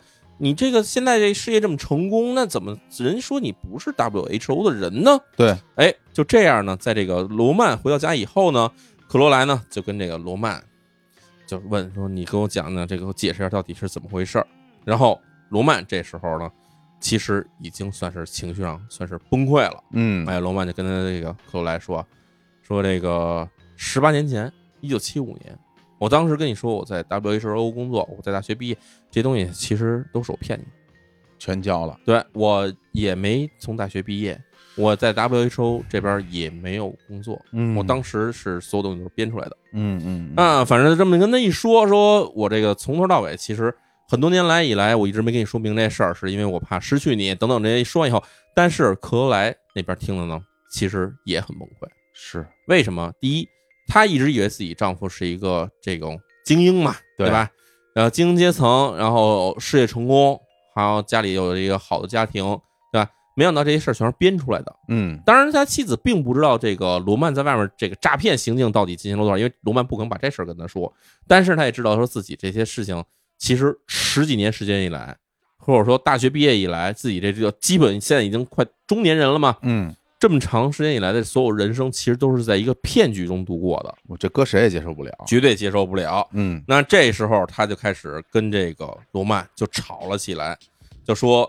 说对吧？你怎么能这这这这么狠心的去骗我们？嗯还骗我给你生了一这个一男一女，对吧？这家里你怎么交代什么的？罗曼这时候也很生气，罗曼跟那个克莱说说，要不是你当年抛弃我，我怎么可能撒谎？怎么可能越陷越深？这一切原因都是你。就就把这所有的这个事情都怪罪到他身上了。没错儿，就你想这么说出话的话，其实就很伤人了。两个人这肯定这时候感情破裂，不光感情破裂，因为两个人这时候情绪都很激动，结果俩人开始大打出手。哦，大打出手过程中，罗曼就一把把这克罗莱就等于是打翻在床上之后，罗曼就跑了上去，这就拿这个床头不是电灯那台灯嘛，台灯的电线呢就把这个克罗莱给勒死了。哎呀，这个这个有点太冲动了，这个哎，啊非常冲动。对他把克罗莱勒死之后，就想这事儿怎么收场呢？对吧？嗯，于是呢，这时候罗曼似乎也恢复了平静，他跑洗手间把自己手上那些血什么的给洗掉了。洗掉之后呢，就把这妻子这个尸体呢就给藏到了这个床底下。嗯藏到床底下之后呢，就当什么事儿都没发生过，就躺在床上睡着了。嗯睡着了，到第二天早上，也就一月九号的清晨的时候，这时候罗曼呢就像正常一样起床。起床之后呢，他就跑到了这个楼下的那个卧室里，把自己这个儿子、女儿都给叫醒了。叫醒了，哎，说起床，起床。这俩孩子其实对昨天晚上他妈妈已经让他爸杀这事儿，可你们不知道嘛？啊罗曼说：“说妈妈今天身体不舒服，这样呢，我带你们俩出去玩儿。嗯就这样呢，罗曼当天上午的时候就开着车，带着自己的儿子女儿开车出去爬山。哎，爬山出去，小孩玩的兴高采烈嘛，玩得特别开心。玩开心完了以后，罗曼还带他们外面餐厅吃饭。吃完晚饭之后，哎，罗曼给他们带回家。这时候孩子们都已经困了，晚上折腾一天，小孩肯定累了呀。嗯哎罗曼就说：“你们上床睡好。”哎，睡下之后，到了夜里头，罗曼哎从自己的那个卧室里把这个之前准备好的猎枪啊，就是那个他爸爸留下那运动步枪，嗯哎，装好了子弹，装好消声器，就这么着就来到了这个两个孩子的这个卧室里面，一枪一个就把两个孩子全给打死了。这丧尽天良了已经。哎，就是他还是可以说，这个为什么要装消声器呢？是为了怕这个枪声啊嗯惊醒附近的这个人。如果说他杀他老婆的那那个事儿，嗯，咱们说是一个激情杀人，嗯因为他没有事用事先准备好的凶器，对，来杀害了他的老婆，但是他杀害他这两个孩子就完全属于谋杀了，完全是谋杀，是他提前准备好的枪，没错，对而且他还是装上消声器，一个是怕惊醒周围的人，还有一个呢就是怕杀一孩子，另外一孩子惊醒，所以嗯装了消声器以后，两个孩子就是一枪一个全给打死之后，嗯，罗曼当天呢又安静的在自己屋里就睡着了。到了一月十号了，这个嗯，等于我们倒一下，一月八号夜里头，他把自己媳妇儿杀了；一月九号夜里把自己俩孩子杀了。嗯到一月十号这一天早上起来，哎，罗曼开着车出去了，去哪儿了呢？去找他妈去了。嗯，哦，哎，他找他妈呢，找他妈，这个时候跟他妈妈一块儿共进午餐。吃完饭之后，老太太说：“哟，困了，人老了，得睡会儿午觉嘛。”进屋睡觉去了。这时候下午两点左右，罗曼去去自己车上呢，把那枪又拿了出来，去他妈妈屋里，又把他妈妈给打死了。这人现在已经失控了，我觉得啊，就是有点儿破罐啊破摔了，光出来，他感觉是就是现在都是在对自己身边人下手嘛。是啊，哎，但是呢，把他妈妈杀了之后，罗曼呢也没有回家，他当天啊就开着车从他妈妈住的那勃艮第的地方呢，就去了巴黎。哦，到那儿干嘛去啊？哎，到那儿去的原因是因为啊，罗曼在那边有一个老相识，其实是他以前那个旧情人。嗯哎，，旧情人呢，啊叫香台。这香台跟这个罗曼俩人相识，其实是差不多在这个一九八七年到一九八八年那段时间之内。哦，哎，这个香台其实是一个交际花啊、哦，当地很很这个，在巴黎，包括在日内瓦上，经常出入一些酒会、高档场所的一交际花。然后跟罗曼的相识的时候，俩人最开始是情人关系，但是之后，哎，这罗曼啊就开始利用他这个这情妇这个香台了，嗯，让香台呢去作为他的这个嘖交际的主要的这个工具呢，去认识了很多这种法国的富商。嗯，然后他跟香台提出了什么？说你去帮我跟他们去要投资，要投资之后呢，里面有你大大的好处。嗯，所以香台等于是用自己的这个交际网。从这法国很多富商那边骗到了一大堆钱，就交给了这个罗曼。等于他利用了人家，哎，这啊香台其实不知道是自己被骗了，嗯，他就是跟人说这边有一个投资肿瘤万能药这么一个这么一个这个这个机构，明白，哎，投资回报率非常高。就这样呢，替这个罗曼融到了得有好几千万那个当时的法郎的这个钱，嗯，融到了以后，然后罗曼呢就把这个当时答应的香台给的好处给了香台。但是到现在这一九九二年、一九九三年这时候呢，有很多这个当时给罗曼投资的人呢，就要求撤资出来。对，给把钱投给湘台的人呢，也跟湘台说说我们要撤资。这时候湘台急了，说那我也没有这钱呢。他就找罗曼要说，你把我当时给你的钱，你还给我，把本金还给我们。嗯，罗曼这时候这奔这个巴黎去的时候，其实就是为了解决这件事儿，亡命之徒，亡命之徒。嗯，所以当天晚上，在一月十号晚上呢，这个罗曼就跟湘台出来就见了面儿。见面之后，罗曼说啊，说这个说那个我这个正好来这个巴黎这边呢是办个事儿，为什么办事儿呢？说那个我要去这个卫生部长家里啊去这个赴宴。嗯，我们之前不是说卫生部长不是跟他在酒会上还认识了吗？对，哎，说这个卫生部长那家呢在那哪儿，在枫丹白露。哦，哎，法国这个巴黎外面的一个算是风景非常秀丽的地方，那边有很多这个别墅庄园什么的嘛。然后说，哎，咱俩一块儿去赴宴，带着你去。所以呢，就让这个湘台呢就上了罗曼自己车，俩人就开始开着车就奔了这个巴黎的郊外。哎，开车出去之后，结果在路上，那时候我们说其实已经到了一月十号晚上了嘛。嗯罗曼呢说：“哎呀，坏了，我好像迷路了。那时候也没有手机，也没有导航嘛。”罗曼说：“要找不着路了。”罗曼说：“下来，咱找找路吧。”哎，要把车停下来，呃下车准备说，就是想找一个过路人，想要去意思是问问路嘛。然后湘台一看停了车呢，他也就从车上下来，就开始在车旁边啊在那儿抽烟。嗯就趁这湘台在那儿抽烟的时候，罗曼就接近了这湘台，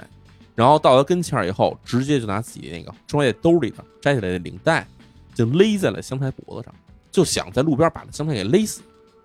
结果就在他勒湘台这时候呢，突然从他对面驶过了一辆车，哦，嗖，这车就过去，没停车。但是罗曼突然意识到说，好像不能在这儿作案，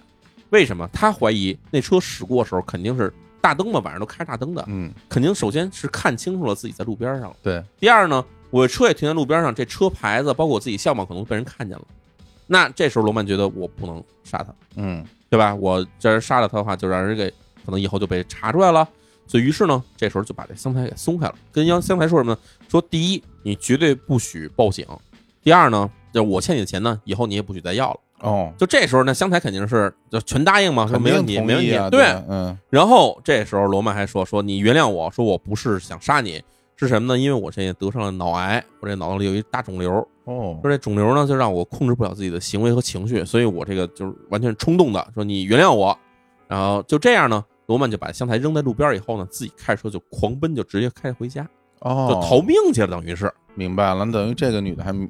免过一劫呀，哎，免过一劫。然后呢，湘台呢，其实也是路上搭了一辆车，回到巴黎之后，马上就跟警方报案，说这罗曼准备绑架我，要杀我。那警方说说那这个要绑架你要杀你的人是谁呀、然后这个湘台说说这个人叫什么罗曼啊、但是呢，我不知道住哪儿，呃，这我也知道说他这个车辆这个品牌是什么，然后颜色是什么，车牌号是什么，但是你们能不能查着他？然后警方这时候就开始在巴黎布控，说我们这赶快就对吧，追捕这个人，这人有这个涉嫌绑架、谋杀嫌疑。但其实这时候罗曼已经跑回来，他自己在那普雷夫桑的那个小村子那个家那儿了。嗯这家里这时候他回来的时候，我们想象一下什么样哈？第一，在底下的这个卧室里面，俩孩子对吧，脑袋各中一枪的尸体摆在自己的那个卧室里。是，第二呢，罗曼自己的那个妻子的尸体呢，摆他自己的那个卧室的床底下。那这时候罗曼回这儿要干嘛？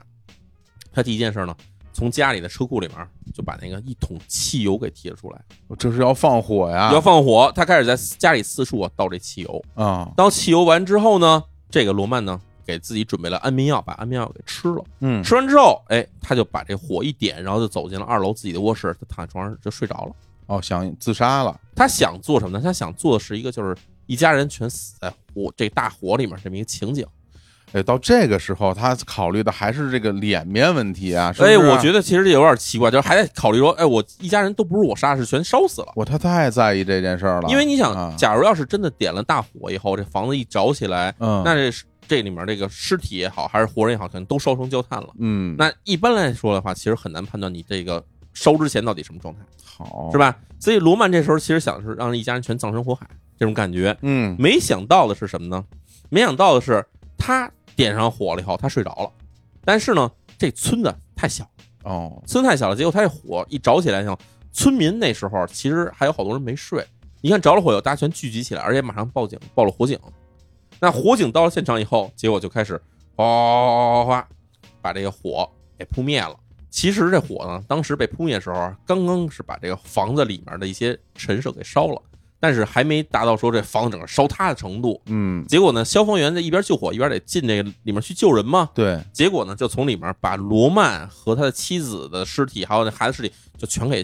给救了出来。那这时候罗曼什么情况啊？罗曼这时候其实是没死，他就是是吃了安眠药睡着了，而且吃了过敏安眠药，就是昏迷了。哦，但是呢，他妻子呢是死了，对，孩子也死了。那消防员本来开始以为是被火烧死、呛死了，一看不对啊，这个这女的首先这是看是被勒死的，窒，息啊，对，脖子上是有红印儿的呀，对，俩孩子脑袋上都有枪伤，说这个是怎么回事儿呢？哎呦，吓死了嗯啊，对？吧？嗯然后结果呢，为了知道这个具体情况是如何的呢？结果警方呢就把这个罗曼赶快送到医院里去进行抢救，给他救活过来，要知道怎么回事儿吗？到了医院以后啊，医生一看，哦，说这个罗曼吃的这个安眠药其实是过期安眠药，啊，哎，过期安眠药，说这他这个一一点真药都没有，啊这人 过期安眠药，行，所以呢，他虽然吃的过量呢，但是这个其实并不是说会危及到他生命，嗯只是陷入了严重昏迷。就这样给他这个洗胃、抢救等等这些东西完了以后，哎，罗曼呢，结果就苏醒过来了。嗯，苏醒过来以后，那警方一审说你怎么回事？罗曼呢也经不住这个警察这个审问，这个也没法自圆其说，嗯，于是就把这个事情经过就原原本全交代出来了。全招了哈，全招了，嗯自己到底是怎么杀害自己妻子，怎么杀害孩子，怎么尝试要杀害这个湘台，哎，以及他在之前进行所有什么金融诈骗这些东西，就一股脑儿全跟警方说了清楚。这十八年啊，全交代了，十八年时间，当然警方听这玩意儿就觉得目瞪口呆，啊太还有太这种人呢，太扯了，对吧？嗯，所以呢，对罗曼的这个，这肯定要起诉他嘛。对，对罗曼起诉准备时间是非常长的，他九三年一月十号被捕，但是开庭呢一直拖到了这个一九九六年才开庭。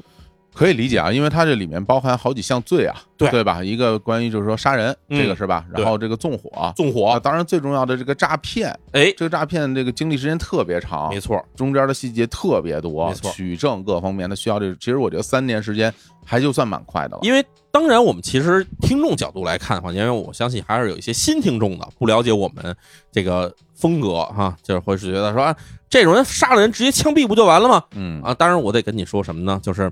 你是枪毙是简单的，对最后可能这个死刑，对吧？就搁我们国家里面，嗯或者搁很多国家里面，死刑这是很好判的。一个枪子儿一根针很容易啊。但是你要知道哪些事事儿是他做的，对哪些事儿不是他做的，以及哪些事儿是他做，但是我们不知道的。对，这些东西必须审清楚了，因为这个人以后可能关进监狱以后，他再也不会说这些事情了，所以必须在审讯的期间之内，把他做过所有事情你全摸清楚，嗯，知道他到底是伤害了哪些人，骗了哪些人，哪些人可能因为他就导致了什么样的结果，这东西全摸清楚以后，才能比如说，假如能追回一部分钱钱款，或者能找什么样的赔偿方式以后，把这些东西还给人。对对吧对？对所有在每一起案件中的受害者都要有一个交代。没错，你对不能说对吧？这个罗曼骗了好几个人的钱，嗯，最后你把这边罗曼给枪毙了，嗯然后跟人说说啊，这个事儿反正他死了，对吧？他骗你们钱也一笔勾销，这事儿是不能这么说的。对对，从法律上来说是要讲公平。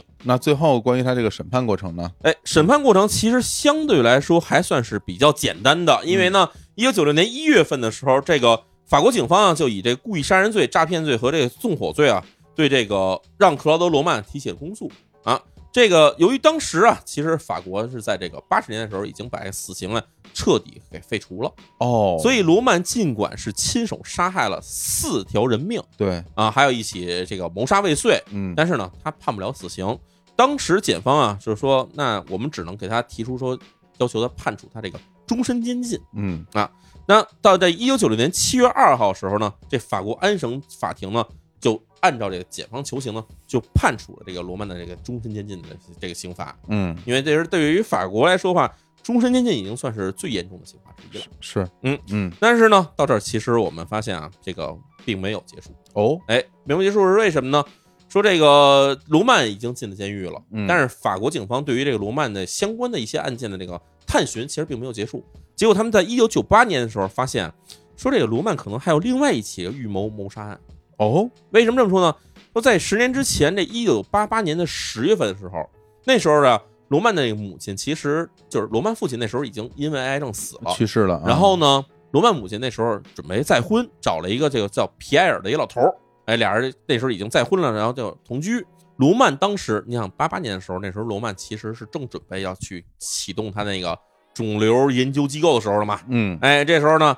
他罗曼啊，其实当时也就去找他母亲了，去找母亲，然后那母亲已经跟这个再婚的这个这个老人已经同居了嘛。结果这个再婚的这个皮埃尔当天从自己的房中的楼梯啊就滚了下去，滚下去然后陷入昏迷，然后之后过了十几天以后啊就死了。哦因为老人从楼梯上滚下去这事儿就是涉及是很是很严重的是问题嘛。嗯当时的急救人员其实就是从楼梯上摔下去之后，就是叫了这个急救人员到现场抢救。结果当时人回忆说，这老人躺在地板上，当时已经开始这个瞳孔放大的迹象了，嗯但是嘴里一直叨唠着什么呢？叨唠着这个罗曼的名字。哦这样啊哎，所以这个另一方面呢，老人自己也有其他亲属嘛。这亲属啊，我有提供的线索说，就在老人从这楼梯跌落之前几天呢，嗯这时候罗曼正好回了趟这个母亲家，嗯然后这个老人就是死去的这个呃皮埃尔嘛，就跟罗曼提出来说，我之前给你的一笔钱就是我的养老钱，然后呢，我现在想把这钱收回来，哦但是罗曼呢没有答应这事儿。嗯而当这老人从楼梯上跌落下来这一天的时候呢，其实罗曼也在现场，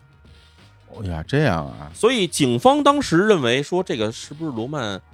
拿不出钱来，所以杀人灭口呢？嗯当然这事儿去狱中去向罗曼去证询的时候，罗曼说没有这么回事儿，然后这是意外，我当时不知道这么回事儿。嗯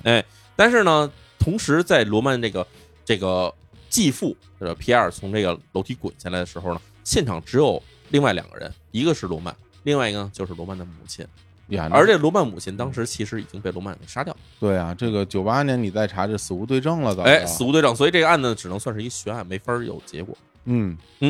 就这样，假如你看，假如当时在一九九八年的时候，罗曼真的是亲手把他那个继父从楼梯上给推了下来的话，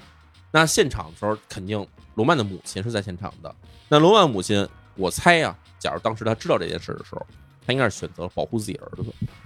有可能吧对，假如要他当时他大义灭亲，对吧？呃，不包庇自己儿子，就是他把皮尔给推下来的话，那罗曼可能在当时就会被警方所逮捕，那也就没有后来这些惨剧的发生了。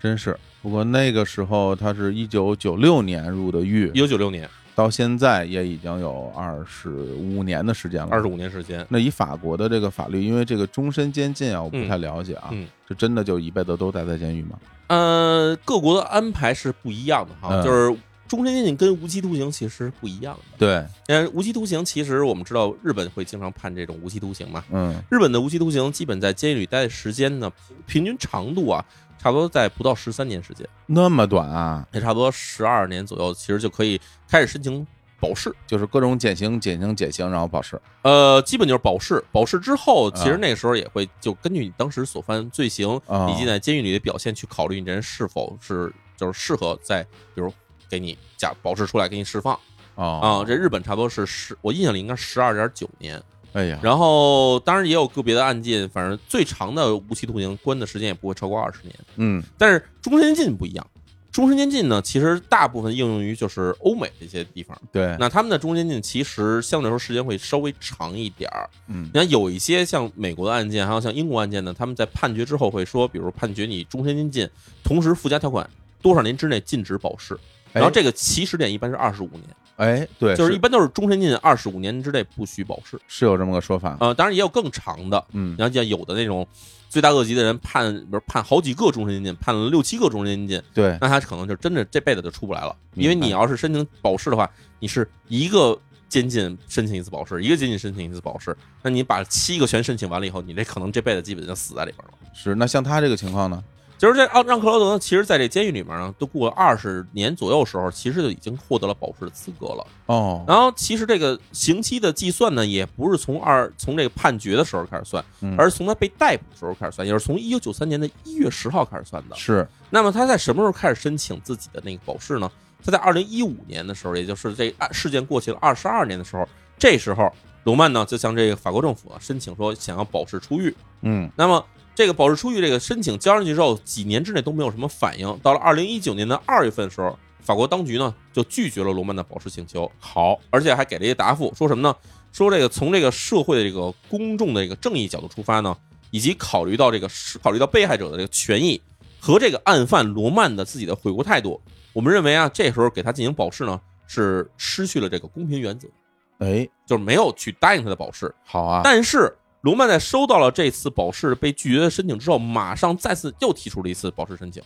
在这个二零一九年的四月二十五号时候，这个罗曼的这个再次申请保释这个申请呢，就遭到了这个法国布鲁日的这个重审法庭，结果重审法庭呢这次批准他的保释取消。啊，所以在二零一九年的六月二十八号，对，我们其实是可以说离现在时间不远哈，也就对差不多两年前的时候，在这个监狱里蹲了二十六年之后，六十五岁的罗曼就正式走出了监狱大门，哎呀， 哎就凭得到了释放。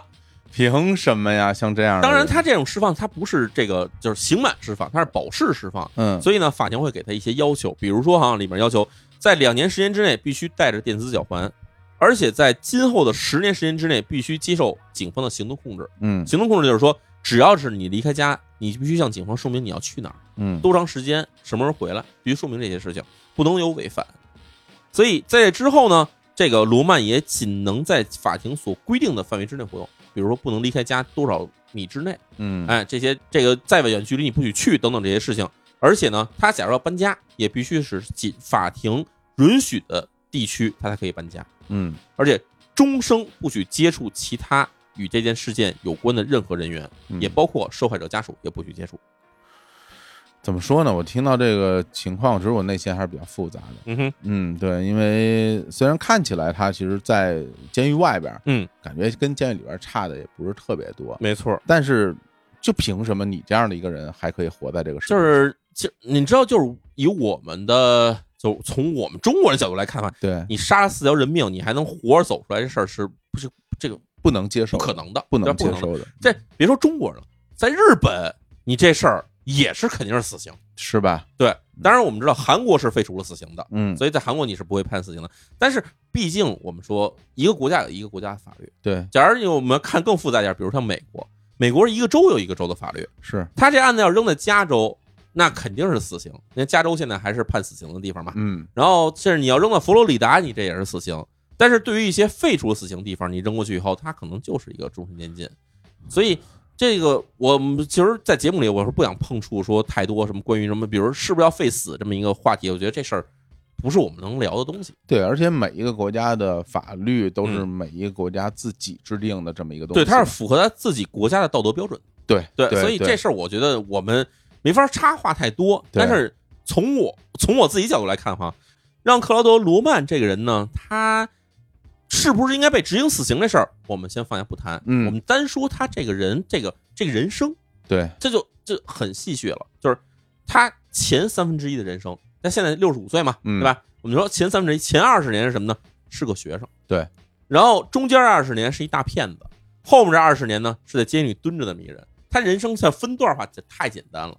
那你说他是不是受到了惩罚？我觉得其实也是有惩罚的，因嗯为对于我们来说，从小从这个对吧，小时候一直长到六十岁，你人生会经历很多很多事情。嗯，会经历很多就是我们认为人生中很多美好的片段，但是对他来说呢，他其实人生中没有什么特别值得回忆的美好片段了，已经。如果说他当时非常享受嗯他在那个诈骗最风光，所谓最风光的那个阶段的那对那段人生的话，嗯嗯那我觉得也就是三四年的时间这吧，很短暂，很短暂。嗯然后在之前，他其实是在不停的去圆自己的谎，没错在之后他又在监狱里度过了二十多年。对，但是我现在其实大家有时候你可以去，就咱俩来聊啊嗯，就这个事儿，我觉得挺值得探讨的嗯点在于说。他当时在这个社会上赢得所有人尊重的方式，其实是一种，咱北京话叫走面儿的方式，啊，对啊，对吧？他对啊不停的去出入各种场合，嗯，然后不停的把自己包装成一个成功人物。那在这个时候，在社会上的各种资源，无论是人还是钱，嗯对所有东西都向他涌来。没错，大家举着钞票嗯找他，对让你收下我的投资，对是吧？对那那我觉得就是，其实，在很多的时候，旁观者角度来看的话，当时大家可能会觉得，哇，这个人是一个啊、大企业家，嗯，对，但是你说是不是他身边的所有人都认为他是一个大企业家，给他投钱的人都这么看待他？我觉得并未必啊，嗯，可能是因为我把钱给你，我能得到纯粹的商业回报，可能对就是图钱嘛。对，就对是就是因为图了利益，所以对才会把你看得重，对啊是这么一感觉。这对并不是说敬重你怎么样，对，而且我相信在这个过程里面，一定不是最后的那个人，嗯最后去派斯嘉侦探去调查他那个所谓的银行家，嗯看出他有哪一点不对。对我相信，在整个过程里面，一定也有其他人看出来，可能这事儿是有点儿有有有没有点错儿有点儿问题，肯定会但是没有人愿意去戳穿这场闹剧。尤其是假如对你已经把钱投给他了，对你会更不愿意去戳穿自己已经看出来的东西你甚至想维护他，啊。对，就是人其实是对很吧奇怪的盲目你的。甚至想维护他。对，其实啊我们不难理解，就是为什么有些大骗子，啊我嗯们知道其实真的在实施诈骗的人有很多呀。对为什么有大骗子他会越骗越大？对甚至有人觉得他自己已经被骗了，还在帮着他去骗别人呢？嗯，他不是因为说这个我这人就是傻，他是因为自己已经深陷其中，他自己不愿意抽身出来。对他给自己编造一个大的谎言，他看到这个大骗子以后，他给自己编了一大的梦，对，跟着这梦接着往下走。这你个站梦在了骗子那一边了，没错，这梦啊越大，你自己陷得越深。是，所以这其实也反映什么事儿呢？我觉得其实反映两个社会现实哈。嗯，第一呢，就是人还是很贪婪，对对吧？人这个贪婪这个东西，我们经常说，哎呀，看这骗子对吧？这种骗术怎么能上当呢？啊，经常会有这样，就是你觉得他这种骗术不会让别人嗯上当，但是有时候自己就深陷其中。对，这贪婪不是说喜欢钱啊，嗯因为喜欢钱，我觉得并不是贪婪，嗯我而是喜欢那些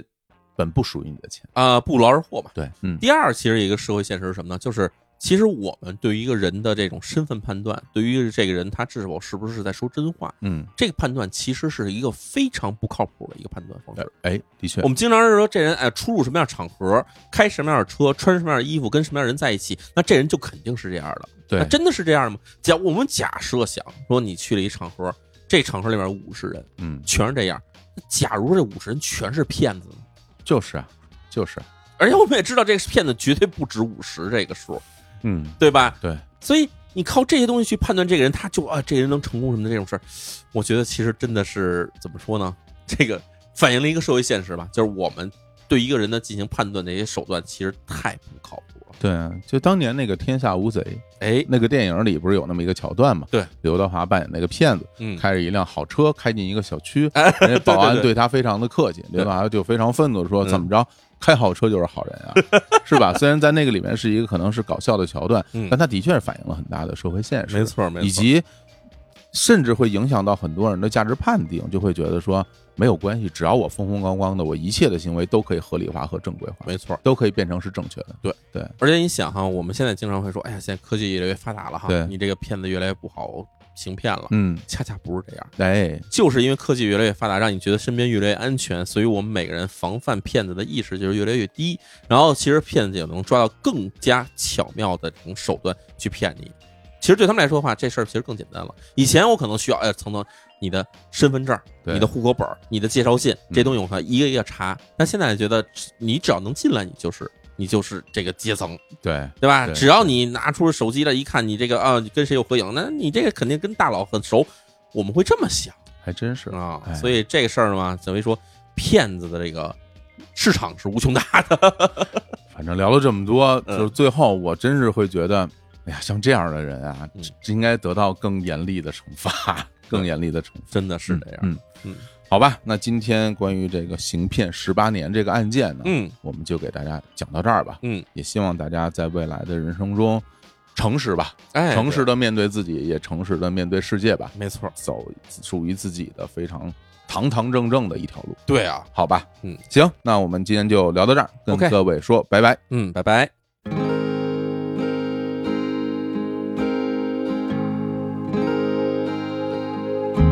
I've never seen